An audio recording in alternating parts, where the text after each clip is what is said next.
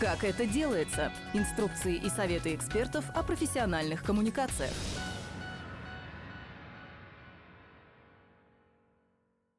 Добрый день, дорогие друзья! На связи Общественный центр Благосфера. Меня зовут Женя Голбис, я продюсер подкастов Благосферы.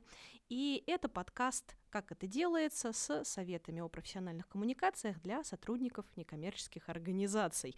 Со мной сегодня в студии Оксана Силантьева, и уже делает она большие страшные глаза в ответ на все наши прекрасные Тут все оказывается фразы. так серьезно. Я думала, что мы просто поговорим о том, как делать интересные истории. Нет, мы на самом деле действительно просто поговорим о том, как делать интересные истории. Это наши такие офи- строго официальные вступительные слова. Мы сейчас сделаем вид, как будто их не было в нашей жизни жизни, мы их забудем, а потом как-то это все так красивенько смонтируем, что они такие хоп, прозвучали, и все.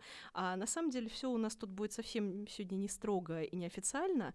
А, так вот, еще раз повторюсь, Оксана Силантьева сегодня у нас в гостях из а, лаборатории мультимедийных опытов сила медиа, правильно? Нет, неправильно. Из, и опять неправильно. Опять, лаборатории никак... мультимедийного опыта, все-таки вот такого продолженного. Ага. А то мы, конечно же, создается впечатление, что мы ставим опыты коммуникативные на людях, на котиках, да, да. но э, все-таки э, опыта, потому что один из принципов э, нашей работы и образовательной, и продюсерской mm-hmm. заключается в том, что люди очень мало что понимают до тех пор, пока не получат опыт, пока они не получат uh-huh, столкновение uh-huh. с тем или иным феноменом. То, как люди учатся по-другому, мы знаем все. Наша школа очень сильно вещательная. Uh-huh, Сиди, uh-huh. слушай, не отсвечивай, не смотри на ворон в сторону. Не спорь. Не спорь, да. Математика не тот предмет, где вопросы задают. Вот это, вот это все.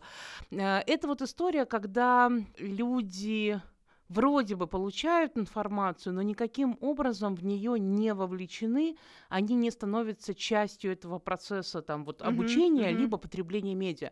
Я э, на самом деле не так много провожу разделение между образованием э, и э, медийной средой, потому что и там и там коммуникация, мы про это еще uh-huh, обязательно uh-huh. поговорим сегодня. Но вот э, то, что мы привыкли к пассивному потреблению к э, минимальному выбору. Дайте мне один учебник истории, дайте мне одну газету, в которой будет все написано. Угу. Можно, пожалуйста, одну кнопку на телевизоре, чтобы там была вся правда. Это понятно, потому что делать выбор это очень энергетически затратно. Конечно. И Но интеллектуально тоже. Интеллектуально очень сильно. Это, это тяжело дается, когда еще они вот они оба разговаривают, и оба правы. Это так тяжело мозгу. Знаете, у меня была дивная история. Я просто далеко не всегда работала продюсером подкастов Благосфера. Когда-то я была библиотекарем. И так уж получилось, что помимо, собственно, вот этой скучной библиотечной работы, там выдал книжку, принял книжку, э, как говорили раньше, подпись протокол сдал, принял, э, у меня еще была, на самом деле, довольно творческая для библиотекаря, для госсферы работа. Э, я там отвечала за всякие соцсети, видосики, вот эту вот всю прекрасность. И в какой-то момент, когда мы задумали видосики про британские театральные постановки, которые показывали у нас в кино, и даже законтачились с ребятами, которые их показывали. У нас, естественно, повысилось на какое-то небольшое количество, э, объем просмотров повысился. И э, некая дама, имени которой я, естественно, сейчас не назову из вежливости, из другой библиотеки, нас спросила, а на какую кнопку нажать, чтобы стало так же? Это вот к вопросу о том, что вы Слушайте, только что это, раз... На какую кнопку нажать? Это же прекрасный, эм, прекрасный, видимо, э, по разным сферам двигающийся мем. Это одна mm-hmm. кнопка в фотошопе. Да-да-да-да-да-да. Сделать, э, мягко говоря, хорошо, чтобы было красиво. Да-да-да. Э, одна, э, один человек, на которого можно свалить всю нашу коммуникативную работу, коммуникационное вообще общение э, с партнерами, клиентами. Вот он один за SMM mm-hmm. будет отдувать развиваться. Вот эта история про свалить что-нибудь и там нажать какую-нибудь одну кнопку, она понятна, но она э, она, она не работает. Не работает. Кнопка не работает просто. Поэтому э, вот это мы все начали от слова опыт, да, что э, я все свои образовательные программы строю и продюсерские проекты э, я строю на вовлечении, на том, что человек хотя бы немножечко, хотя бы вот на полмиллиметрика бы попробовал сам что-нибудь сделать, Мгм. как только он получает этот опыт, у него моментально появляются вопросы. Когда Конечно. вы в лекционной аудитории все потанцевали, все рассказали, всех типа как бы зарядили, и говорите, ну а теперь вопросы. И такая тишина в зале. Просто прекрасная история из личного опыта. Абсолютно, ну честно скажу, ну скучные лекции по теории литературы из университета. Мы уже поняли с, с Оксаной, что мы обе изучали этот прекрасный предмет в универе. Ну, И очень, брахи как-то так. очень тяжелые были для восприятия темы. Там была нарратология, господи боже ты мой. В конце каждой лекции от нас требовали написать на бумажках вопросы, чтобы лектор на следующем занятии на них ответил. А ты сидишь, и у тебя звуки сверчков в голове. И вот мы сегодня с Оксаной вообще-то так прекрасно и душевно собрались, чтобы поговорить о том, как, ну, поскольку у нас подкаст для НКО, все-таки сотрудникам некоммерческих организаций, хотя и не только, в принципе, в медиа, а, писать истории вот так, чтобы они вовлекали, так, чтобы они захватывали, и так, чтобы этот опыт становился, в общем, действительно не совсем чужим и не совсем каким-то вот таким сторонним, который мимо проходит, как белый шум.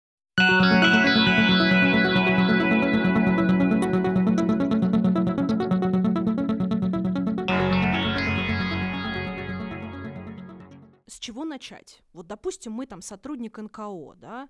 а, И сразу это пошли по бюрократии. НКО И мы такая, такие да? сразу пошли по бюрократии. Сотрудник НКО, человек. Мгм. Допустим, мы человек. Вот мне очень-очень сильно хочется донести вот, вот прям вот... Мгм. Жалко, что меня сейчас не снимает камера, Мгм. а мы только через звук можем это передать. Но, пожалуйста, люди, пожалуйста, положите свои социальные маски, звания, Мгм. а, какие-то э, визитки, что на вас... на- Вы человек, который общается с другим человеком. Если это человек, которому вы помогаете, вы не помогаете клиенту НКО, вы не Мгм. помогаете там благополучателю, вы человеку помогаете.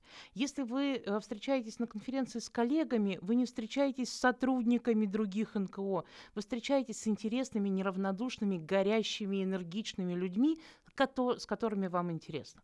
Поэтому вот первый шаг для любого сторителлера, как бы вы ни называли э, Мгм. этого человека, человека, который рассказывает истории, это э, вспомнить вот эту свою человеческую сущность, потому что истории это не про достижение целей, не про э, там быть получить вирусный эффект от того, что Мгм. вы опубликовали.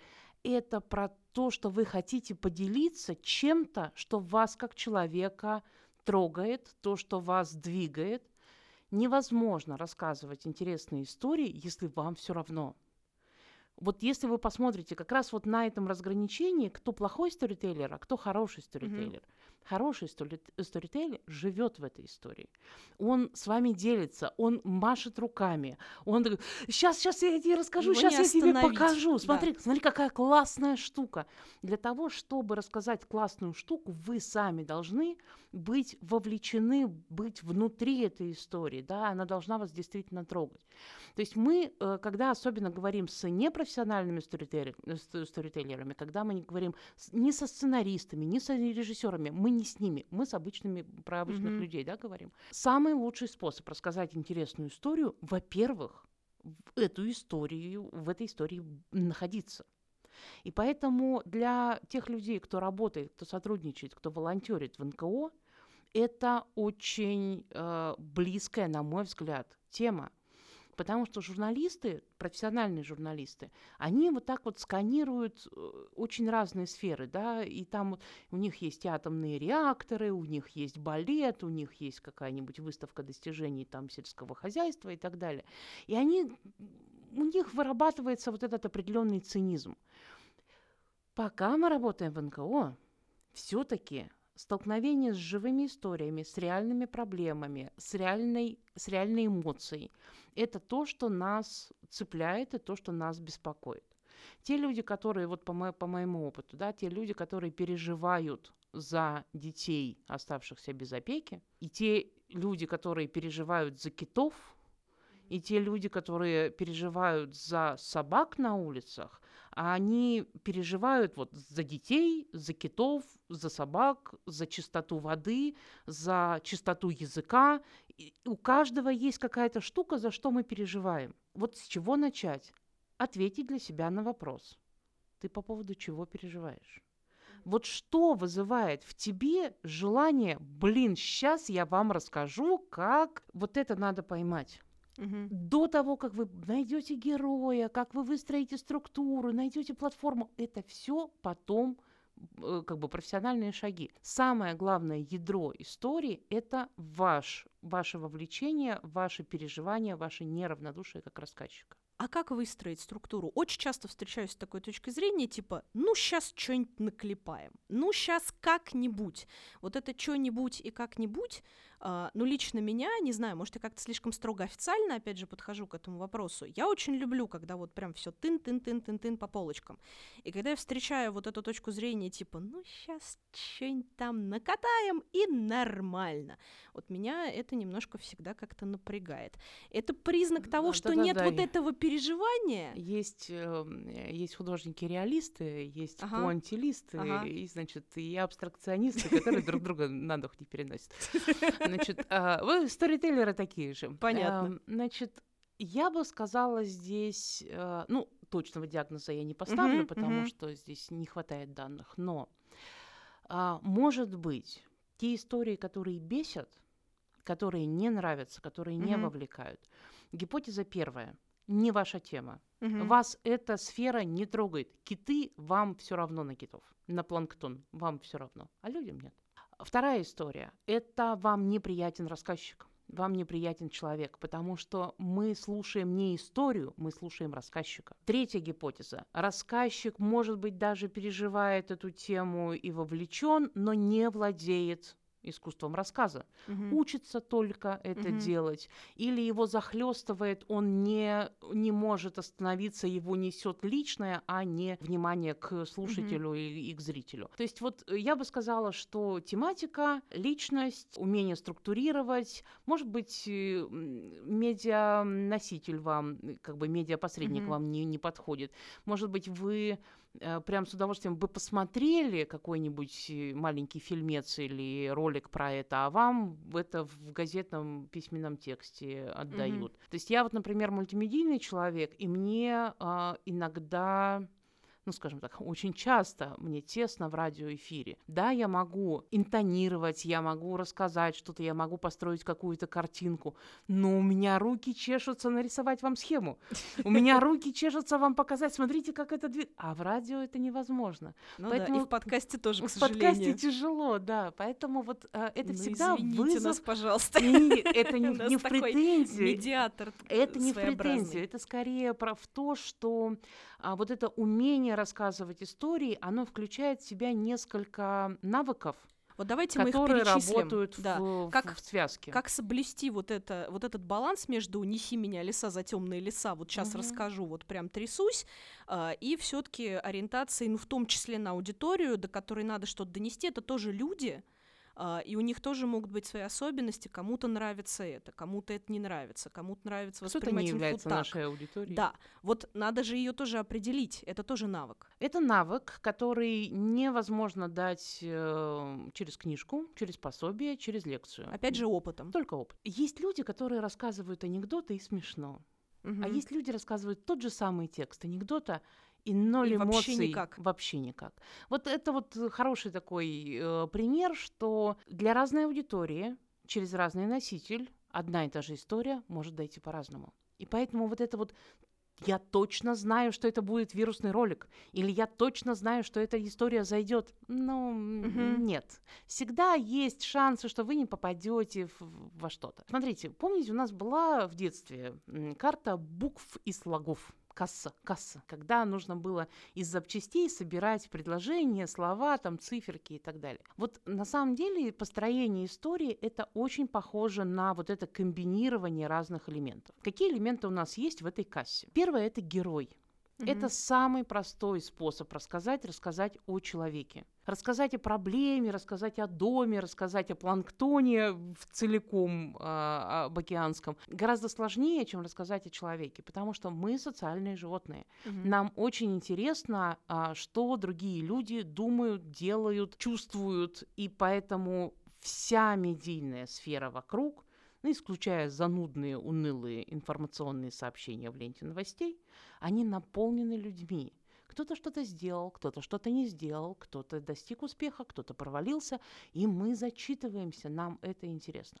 Поэтому умение находить героя, умение выбирать героя, вот это, значит, первый, а, первый кусочек пазла. Второе – это кому вы рассказываете. Это не построение какой-то социологической целевая аудитория наша. а, как это все вот, вот выхолащивает сразу желание что-то рассказывать. Можешь описать человека, кому ты хочешь это рассказать?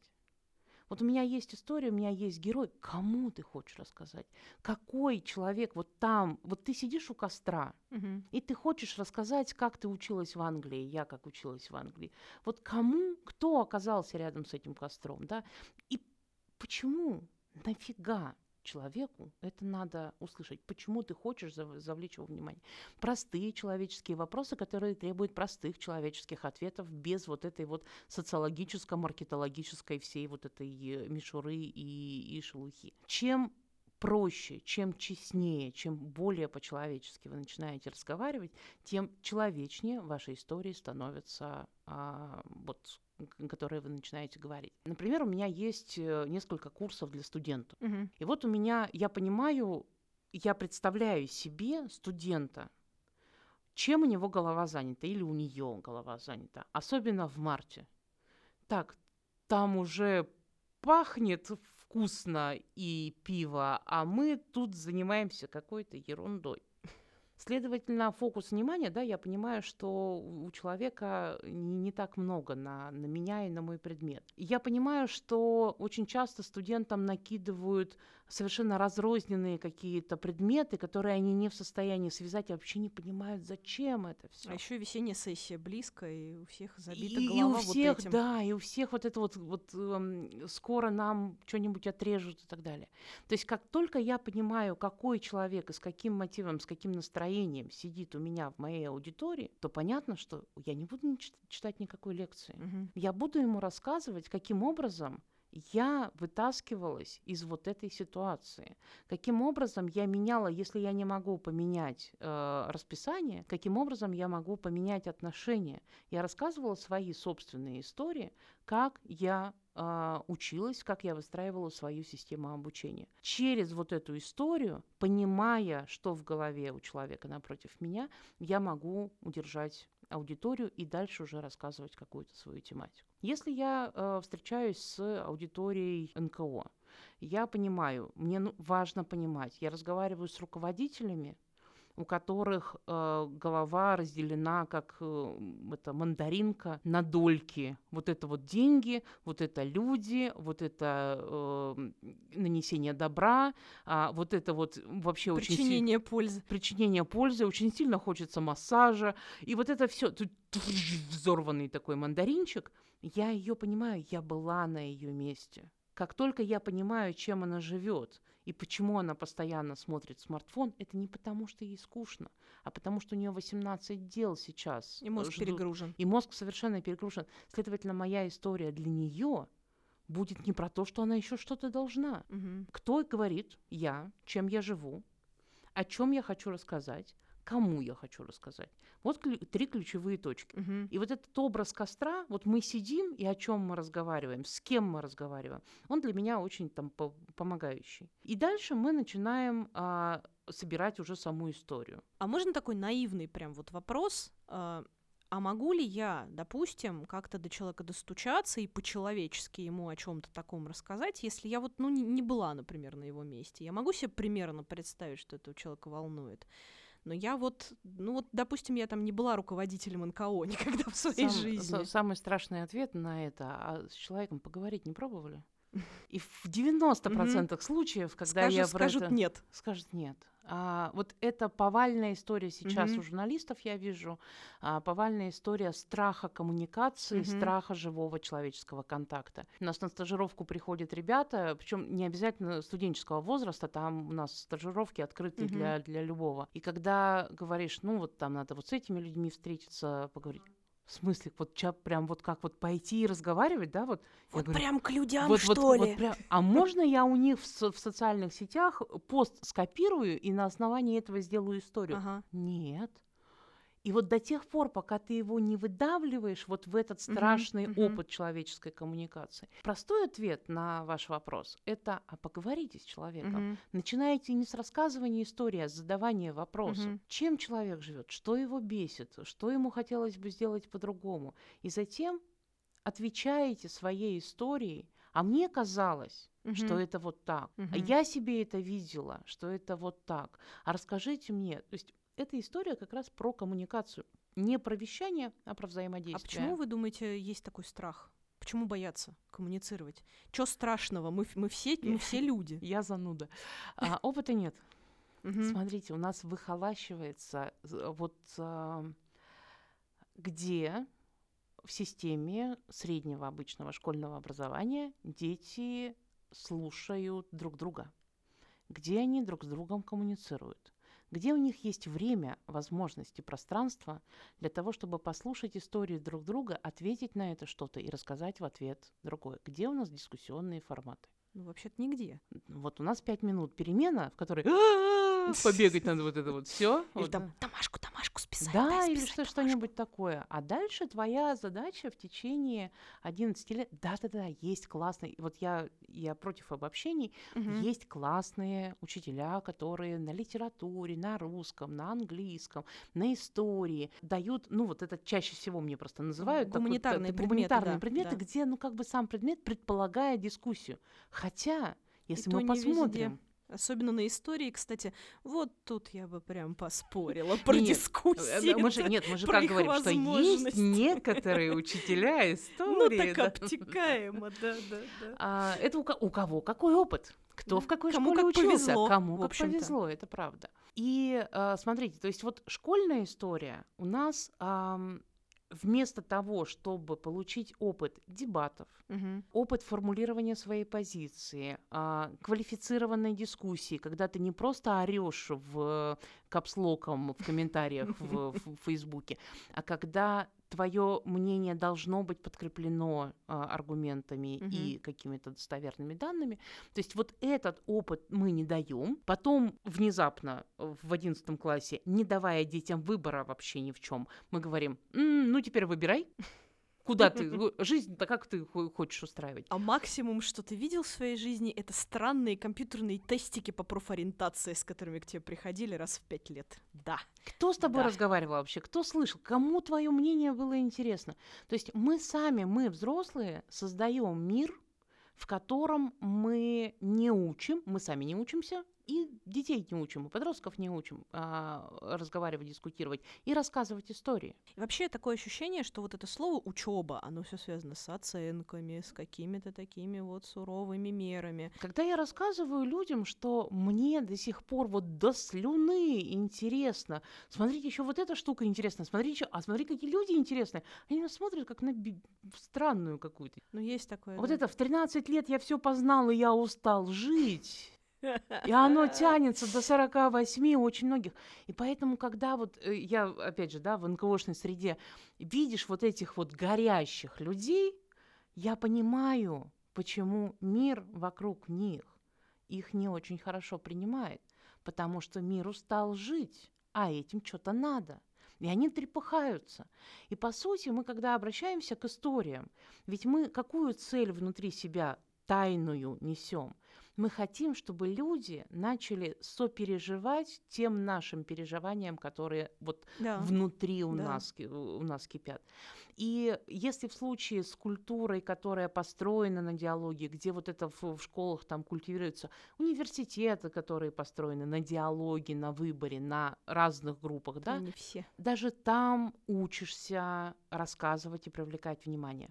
А в ситуации, когда у тебя вещание, стояние у доски, э, там одна кнопка и так далее, рассказывать истории во много раз тяжелее. Я на самом деле вот тоже из собственного опыта, так скажу, обтекаемо, но нету, наверное, ощущения хуже, чем когда ты такой, знаете, есть этот известный мем «я сделель».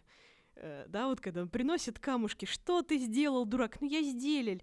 Вот нету чувства хуже, чем когда ты действительно несешь какую-то в мир историю, а мир такой, ну потом, там типа, ну слушай, ну сейчас не до того. У меня были Или там, периоды... я тебя потом, пос... ну, мне сейчас неинтересно, у меня чем другим От- глазом. И ты такой, отмахивается, отмахивается мир «Я, очень-очень сильно.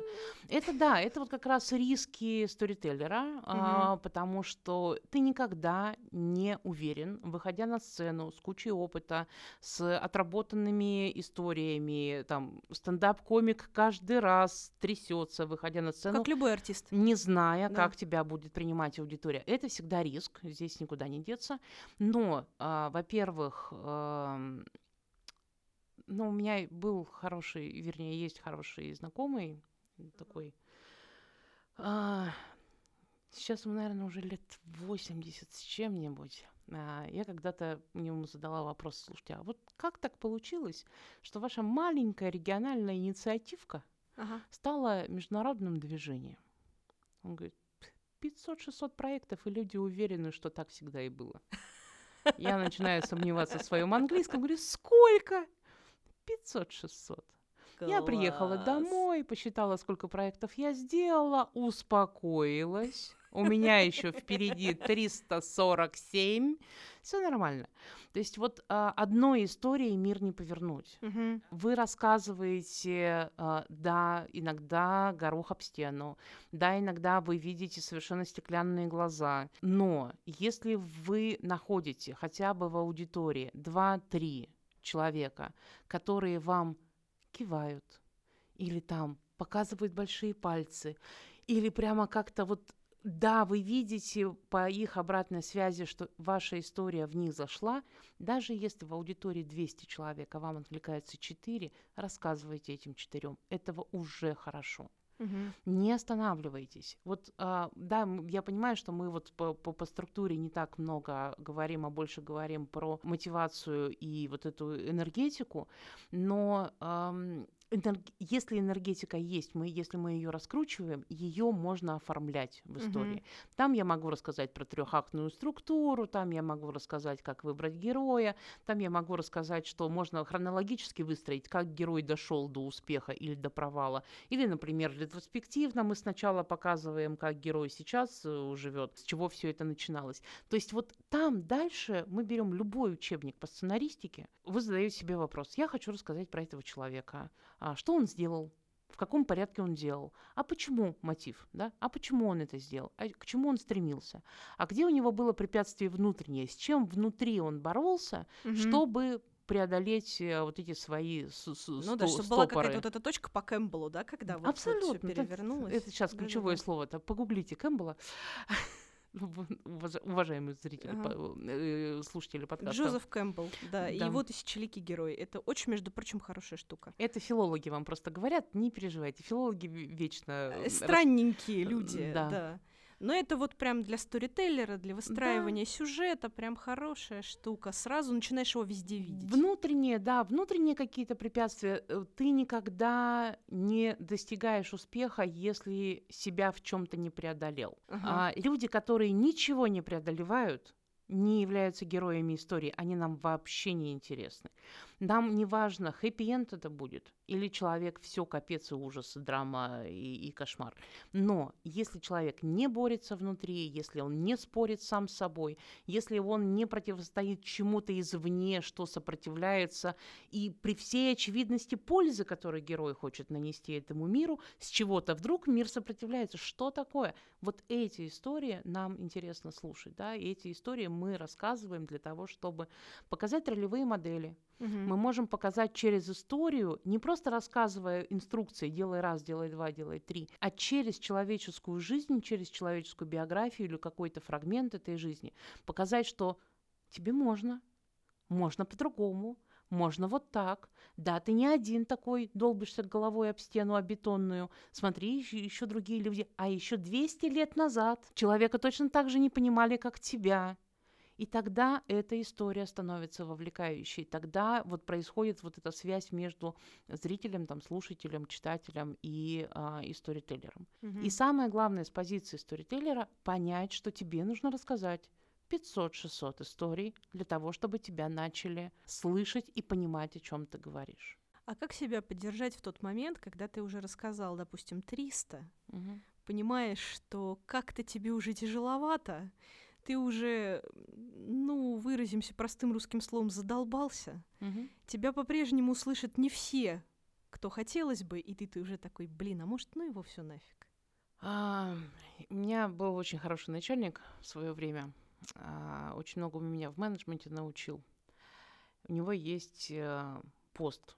Я прям даже вот рекомендую погуглить. Александр Лариновский «Как правильно отдыхать». Ага. Вот мы по этой схеме жили, сколько я там работала, Го- года три, наверное, в, в Мгм. этой компании.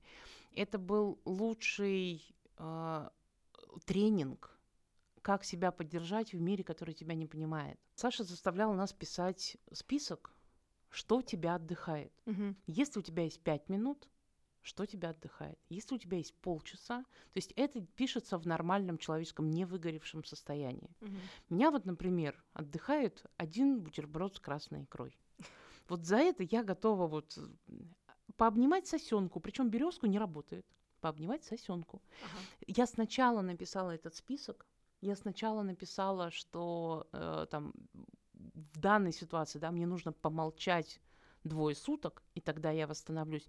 Нужно, опять же, да, как мы говорим, сторителлер должен понимать себя, он должен понимать, что его драйвит, что его отдыхает и что его бесит. То есть это управление собой а, в, э, в этой ситуации. Извне никто нас не отдохнет. Мгм. Когда вот мы такие уже довели себя до состояния э, лежания у плинтуса и такие, пожалуйста, спасите нас, мы такие все уставшие, уставшие, мы надеемся, что кто-то придет и отколупает нас от плинтуса. Нет, невозможно. Мы должны сами понимать, что нас отдыхает, и мы можем, например, я всем своим друзьям разослала этот список и сказала, если вы увидите признаки того, что я сложила лапы, вот вам список, можете прям, с- начиная с самого маленького, просто принести мне один бутерброд с красной икрой. И наверняка я подним, подниму какие-то лапы. Спасение утопающих – дело рук самих Э, утопающих, Шансов с- Да. только, только, только так. Особенно если ты занимаешься чем-то совсем инновационным, чем-то таким, что сильно впереди того общества, в котором ты живешь. Мы же еще живем не в географических пространствах, а мы живем в слоях в таких. Мгм. И я, допустим, пока еще было, было можно, было свободно, и был самолет из Москвы в Англию за 20 фунтов, я, например, дарила себе на день рождения поездку в лондонский театр. Вот я целый год ждала, накачивала себя, читала вот это все. И вот я, на день, я себе дарила на день рождения лондонский театр. Какое И вот я три года уже не была, мне уже плохо, мне уже... Поэтому я хожу в театр HD. Я вас так хорошо понимаю, я тоже их просто большая клиентка, мы ровно с ними как раз и делали проект про который я рассказывала. Мгм. И я очень тоскую, что спектаклей стало меньше, тоже по понятным причинам. У них с NT Live закончился, Да. оборвался контракт, к сожалению. По белому завидую. Поэтому, поэтому вот это как раз те штуки, которые, а, ну, когда ты знаешь, что тебя отдыхает, тогда Мгм. ты а, можешь, ну, вот вытащить этот спасительный, спасительный а, листочек. И люди рядом с тобой, а, люди, которые понимают, люди, с которыми ты можешь поговорить искренне, Их не может быть много. Это не аудитория конференции. Это там вот два, три, четыре человека, Мгм. но которым ты можешь э, написать э, в любое время дня и ночи, у которых стоит уведомление от твоего конкретного номера, Мгм. хотя у всех, для всех остальных ночью они спят. М, Класс. Мне кажется, что вот на этой прекрасной мотивирующей ноте мне придется Оксану отпустить, хотя очень не хочется. Я очень грущу, потому что вы э, очень увлекательно рассказываете. А как-то, мы еще ну, по-человечески. Ну, я думаю, что да. Я думаю, что это просто повод еще раз как-нибудь увидеться и душевно поговорить. Тем более я должна сказать нашим слушателям, Ага. в Благосфере совершенно потрясающая студия для записи подкастов. Ой, спасибо вам Здесь большое. так прям приятно и комфортно, и прям... А люди-то какие замечательные. Звукоизоляция обклеена просто вот ручками сотрудников, любящими.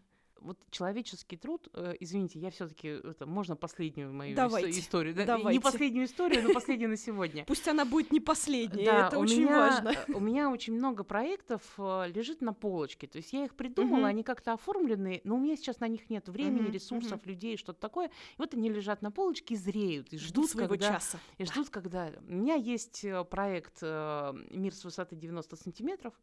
Э, Я хочу снять фильм, который снят э, камеры от э, головы трехлетнего ребенка. Класс. Я хочу посмотреть на то, как он живет, вот исходя с этой. У меня есть несколько технологических решений, как это сделать. Ага. Вот лежит на полочке, ждет.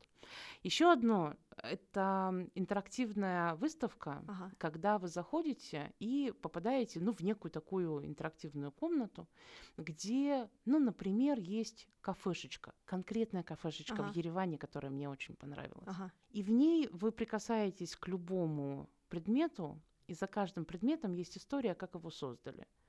Вот эти полочки, вот этот стеллажик делал конкретный человек, и Мгм. вы смотрите историю о нем. Мгм. Вот эту этикеточку на эту бутылочку придумывал конкретный человек. Вот этот пол, вот эти стены, а, вот эти салфетки, которые расшиты. Каждый предмет в этом мире сделан руками человека. Но мы очень редко на это обращаем внимание и задумываемся, что был конкретный человек, который вот эти стяжечки со- со- собирал, конкретный человек, который настраивал эти микрофоны, конкретный человек, который заботился, чтобы провода не, э, о них не запнулись, и лежала специальная штука, которая и защищает эм, эти провода. Мне очень сильно хочется, чтобы наши истории, они были наполнены вот этим пониманием, что за каждым действием, за каждым предметом есть человеческий труд, человеческое время и человеческая энергия. Отлично. Спасибо вам большое, Оксана. Спасибо всем, кто нас сегодня слушал. Это был подкаст «Как это делается». Не хочу после такого разговора повторять вот эти все скучные официальные штуки. Но придется. Нет. А вот возьмем Подписывайтесь на канал. А вот возьмем и не будем. Я думаю, что наши слушатели, а у нас есть наша любимая аудитория, которую мы тоже очень нежно любим в ответ. Я думаю, что вы прекрасно уже, дорогие друзья, знаете, что на всех привычных для вас платформах мы, мы уже есть. Так что надеемся, что вы и дальше будете нас слушать, а мы постараемся не понижать планку и подготовить для вас на следующий раз что-нибудь тоже интересное, э, подобрать собеседника, с которым точно так же душевно нам удастся поговорить. Удачи вам, дорогие друзья, и всем пока. Пока. Как это делается? Инструкции и советы экспертов о профессиональных коммуникациях.